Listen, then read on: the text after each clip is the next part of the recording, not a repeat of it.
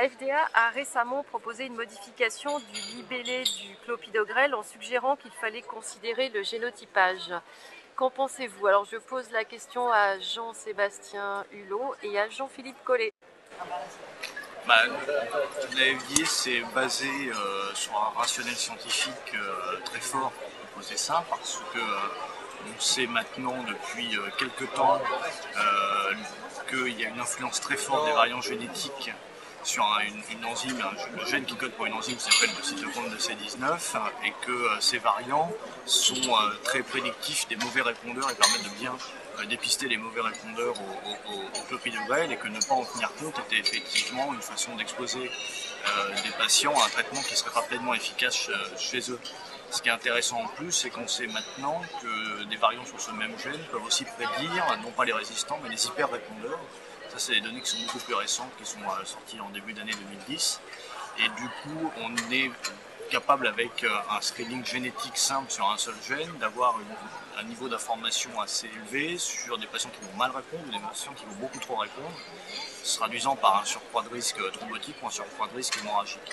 Donc ils ont euh, motivé leur décision sur ces, euh, sur ces données, données-là, ce qui paraît scientifiquement tout à fait rationnel.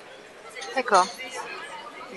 Alors l'avis du clinicien, on est dans une situation où l'offre plaquettaire, des antiplaquettaires, euh, s'élargit, avec notamment l'arrivée de nouveaux médicaments, et en particulier du prasugrel, qui est une alternative euh, au clopidogrel chez les patients les plus à risque, avec évidemment un risque hémorragique euh, à côté, c'est le prix à payer, probablement pas chez tous les patients, loin s'en fout. Et on utilise le clopidogrel en moyenne de façon inappropriée chez pratiquement 30 à 40% des patients. On a les outils pour identifier ces patients, soit des tests fonctionnels, soit des tests génétiques. Les tests fonctionnels ont des limites euh, dans la mesure où l'information qu'ils donnent euh, est variable en fonction des circonstances dans lesquelles les mesures sont faites et qui sont variables en fonction du test utilisé, de la nécessité euh, d'utiliser des seuils de détection pour identifier les patients comme répondeurs ou non répondeurs.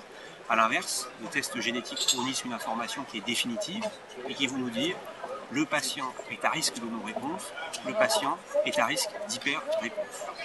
Le rôle de la FDA, c'est à partir du moment où on a ces informations importantes et qu'elles sont associées à des événements majeurs, on ne peut pas les ignorer.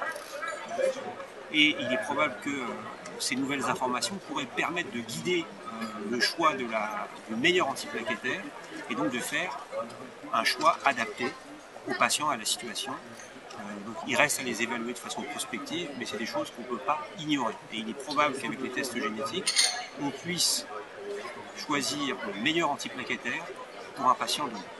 Maintenant, il reste à démontrer si l'information génétique est suffisante pour ce choix ou s'il faut rajouter les tests fonctionnels derrière.